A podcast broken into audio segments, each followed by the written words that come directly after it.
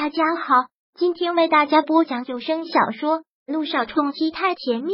想阅读电子书，请关注微信公众号“朝会阅读”，并回复数字四即可阅读全文。第九百五十九章，梁远山的心虚，已经跟相关的大公司说了，他们都是乐意之至，说找时间请你吃饭。好，方云琛点点头，看看时间，现在已经是下班了。方云琛拿过了外衣穿上，曼丽忙问：“要回娘家了吗？”确切的说是回自己家，因为梁家的全部东西他都已经买下了。方云琛不语，只是默认。曼琳轻叹了口气，似是在无奈，可是又真没有办法，只能是上前给他整理着衣服。萧唐和柳微微显然是假的，再去给我查。末了，方云琛突然说出了这句话：“假的。”曼琳大惊：“你是说我刚才说的那些消息都是假的？不可能吧？这都是听欧亚的人这么说的，他们的话怎么可能会是假的？我说是假的就是假的，再去查。”方云晨强压下来的命令：“好，我知道了。”曼琳点头，他相信方云晨的话，他的话一向都是最准的。给他整理好衣服后，曼琳目送着他走了出去。之后，长长的叹了口气。方云晨走出公司，便直接回了梁家。说起来也是搞笑，现在梁家全家人都成了吃悬发的。因为之前梁远山的错，没去坐牢就不错了。远山集团已经被方云琛收购，原先的董事会成员已经全部换了人，他是不会再去公司任职了。所以现在他们全家都只是靠着方云琛。云琛，你回来了。远远的看到方云琛回来，梁远山和苗心连忙迎了上去，甚是殷勤。尤其是苗心，完全跟四年前对方云琛的态度有了天壤之别。云琛，你回来的正好，饭都已经做好了，快趁热吃，全是你爱吃的。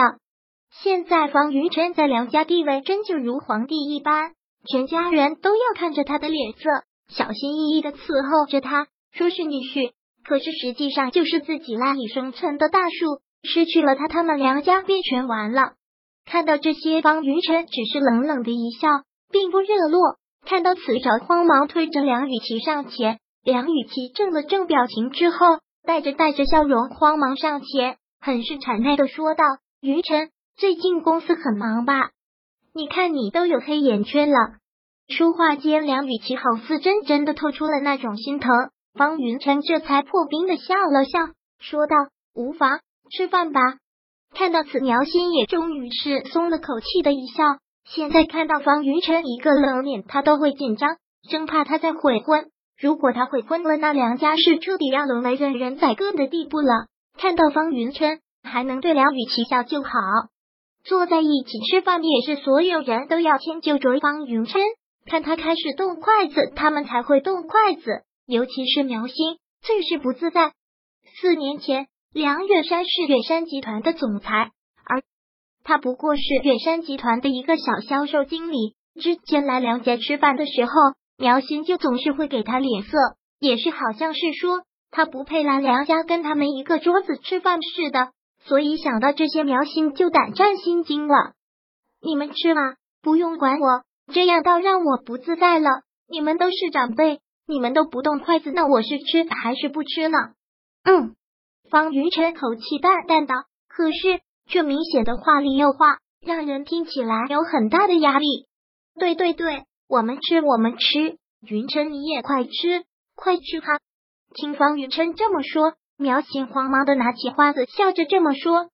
方云晨笑了笑，垂头开始吃饭。这顿饭看似吃的和谐。但除了方云珍之外，所有人都吃的不自在，感觉只是吃了一小会儿，方云珍便放下碗筷，说道：“我吃好了，你们慢慢吃，这就不吃了。”苗心又忙说：“再多吃点吧，你每天都那么累，吃这么点这么行呢？”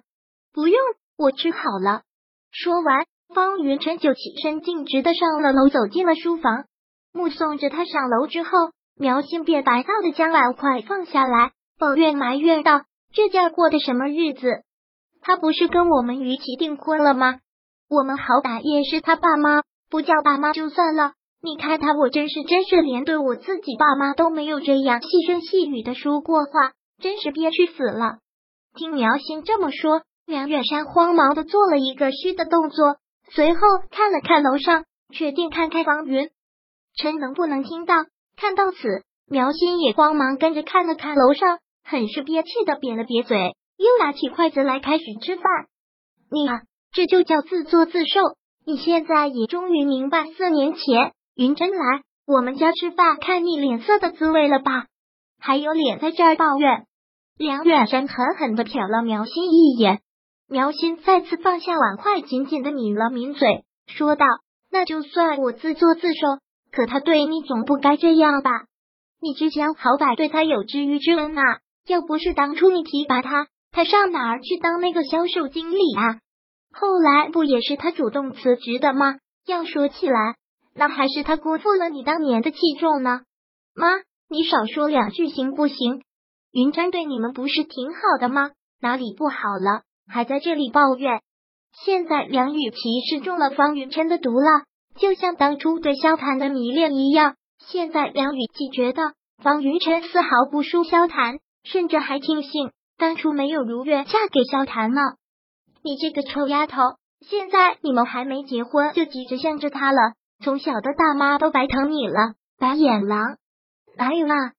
梁雨琪害羞似的一句，苗心也跟着笑了笑，压低了声音，又对着梁雨琪叮嘱道：“既然喜欢，又已经订了婚了，那你就主动点。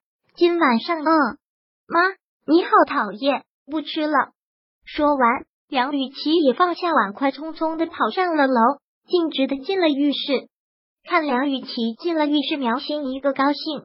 还算这个臭丫头脑子够聪明。苗心忽然心情转好，高高兴兴的又端起碗筷来吃着饭。可梁月山却一直都愣在了那里。就从刚才苗心说完那句话开始，你好歹对他有知遇之恩吧？要说起来，那还是他辜负了你当年的器重呢。听到这句话，梁远山心里有了极其浓烈的心虚。对他有知遇之恩，是他辜负了他的器重。本章播讲完毕，想阅读电子书，请关注微信公众号“朝会阅读”，并回复数字四即可阅读全文。